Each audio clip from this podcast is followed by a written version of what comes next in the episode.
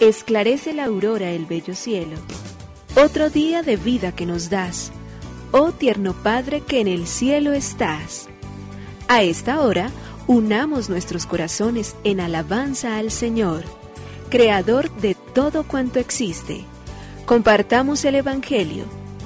Reflexionemos en su palabra. Esto es, Esclarece la Aurora, con el Padre Antonio Ramírez. Bienvenidos.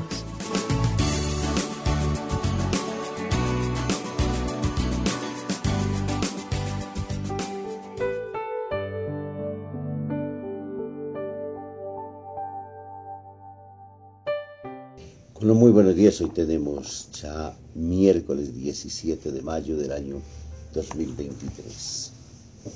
Señor Jesús, te queremos dar gracias una vez más porque tu amor se manifiesta de diferentes maneras en nuestra vida. La ciencia nos ha dicho que para poder vivir necesitamos como mínimo cuatro elementos. De esa manera podremos subsistir y vivir sobre esta tierra. Nos dice que necesitamos agua, que necesitamos aire, que necesitamos alimento, que necesitamos luz. Y la Biblia nos dice acerca de Jesús, yo soy la fuente del agua viva. Yo soy el aliento que da la vida. Yo soy el pan de vida. Yo soy la luz del mundo. Con ello tenemos que reconocer entonces que la ciencia acertó total y plenamente en relación a poder descubrir y entender las grandezas y las bellezas con las cuales Dios mismo se ha querido manifestar y con las cuales nos quiere conceder gracias y bendiciones únicas, maravillosas y extraordinarias. Nos ha pensado desde la eternidad todo apunta a que lo reconozcamos a Él como fuente de la vida, como fuente del bien, como fuente de la gracia, como fuente de la sabiduría. Fuera de Él no podemos estar y reconocer entonces que necesitamos de Él, tal y conforme como se nos ha manifestado en el Evangelio de Juan, en las riquezas y en las grandezas que nos presenta en la mayor y la más grande de todas las bendiciones. Por ello, incesantemente, nuestra gratitud inmensa al que nos ama, a ese que nos ha hecho y que nos ha formado para que en cada uno de los miembros de nuestro cuerpo le demos siempre gloria y honra a Dios el cual nos ama profundamente y nos dice que viviendo en Él habremos de encontrar siempre gracias y gracias abundantes. Por ello te decimos gracias, oh Señor, Creador del universo. Nos unimos a la Iglesia Universal que ora. Esclarece la aurora el bello cielo, otro día de vida que nos das. Gracias a Dios, Creador del universo. Oh tierno Padre que en el cielo estás, nuestras voces unimos al concierto que el universo eleva ya en tu honor. Desde la tierra al cielo más profundo, tierno Padre magnífico Hacedor, conserva nuestras almas sin pecado, a nuestro cuerpo da fuerza y salud, y nuestra mente ilumina piadoso con un rayo benéfico de luz. Por nuestra amada patria suplicamos, por la iglesia elevamos oración por nuestros amados padres y familia, siempre dichosos los hagas tú, Señor. En tu santo nombre, comenzamos este día de vida que nos das. Haz que lo acabemos santamente, oh Padre nuestro que en el cielo estás.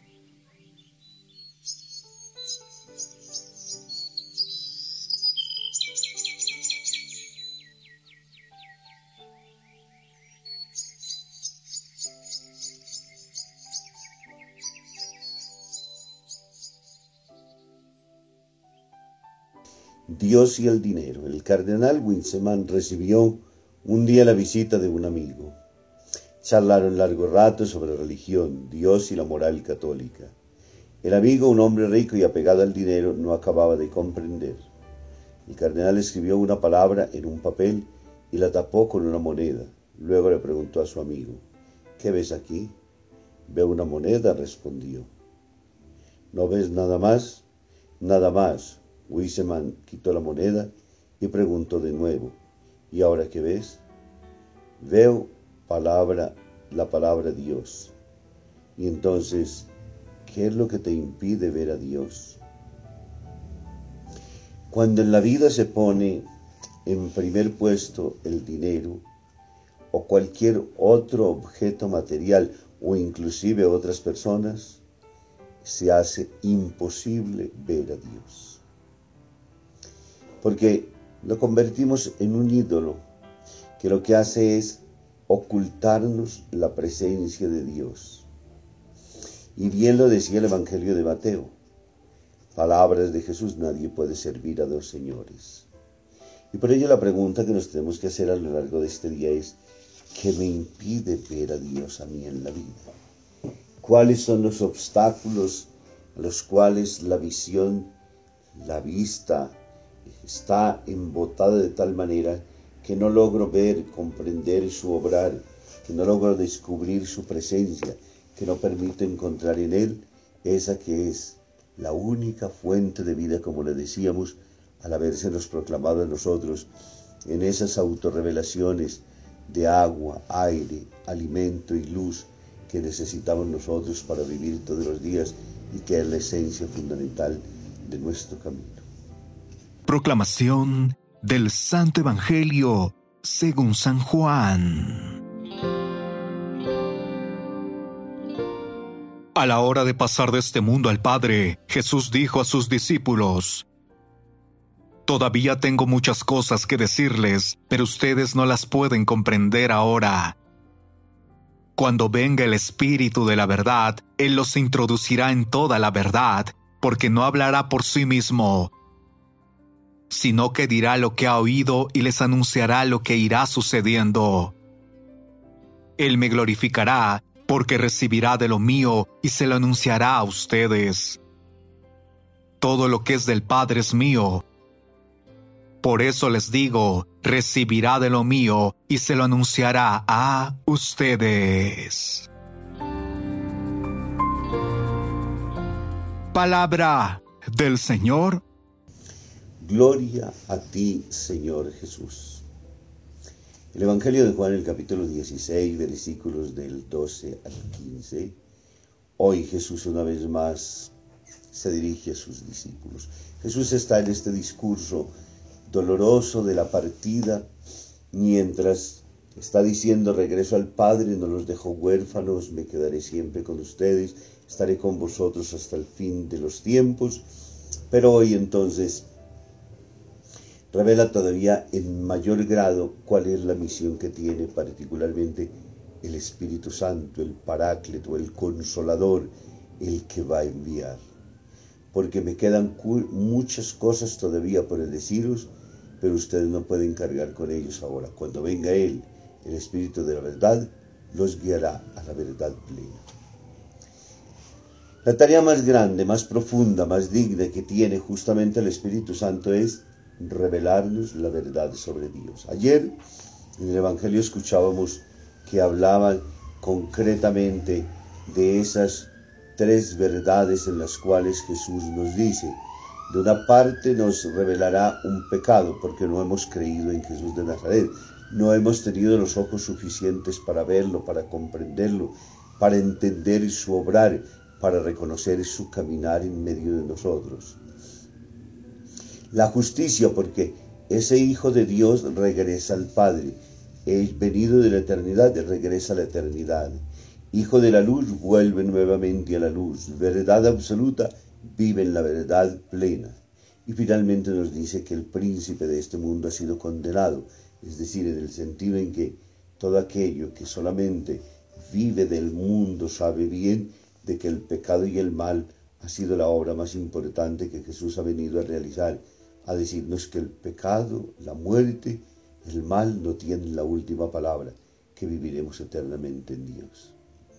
Esa es la gran tarea que tiene este Espíritu Santo, este Paráclito, este Consolador, este Defensor que debe vivir en medio de nosotros, que nos revelará la verdad plena a la luz de su gracia y solamente iluminados por Él será como cuando nosotros entonces es como cuando abre el sol y nuestros ojos pueden contemplar hasta el más mínimo detalle en la proximidad e inclusive a veces a cierta lejanía, nos concede una visión maravillosa y asimismo también entra en nuestro intelecto, nos ilumina porque se nos revela a los pobres, a los humildes y a los sencillos, dice Jesús, y para ello necesitamos tener un corazón humilde para que Dios se revele en su espíritu y nos haga comprender esas verdades extraordinariamente grandes y bellas.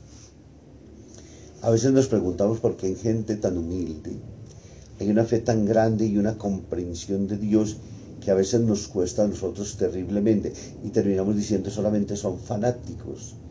No, hay una luz de la verdad en muchos de ellos. Claro que hay algunos que pueden ser muy fanáticos, inclusive que tergiversan, pero hay otros que con una luz de verdad y de gracia logran interiorizar esos misterios de una manera tan plena que uno dice, ni yendo a la universidad, a la más afamada de todas ellas, podríamos tener tanta claridad teológica frente a lo que Dios ha hecho, frente a lo que Dios ha revelado.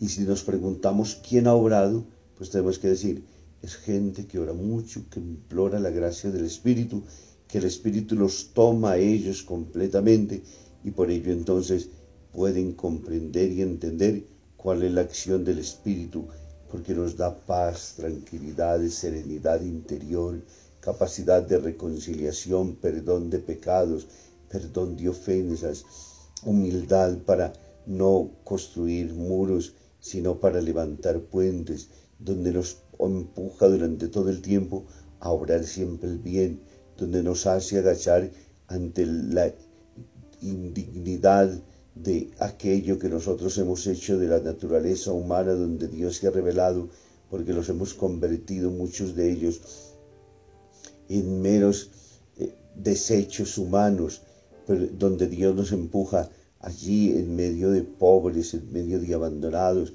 en medio de personas en condición de discapacidad, en medio de tanto mundo donde lo único que se ve es la maldad lastimosamente de los seres humanos, pero no la bondad de Dios. Y cuando nosotros somos capaces de acercarnos a esos grupos de personas, cuando vemos en ellos la imagen de Dios, cuando ponemos nuestro esfuerzo por trabajar para que se recupere el rostro de Dios que vive, brilla en ellos, allí está el Espíritu también.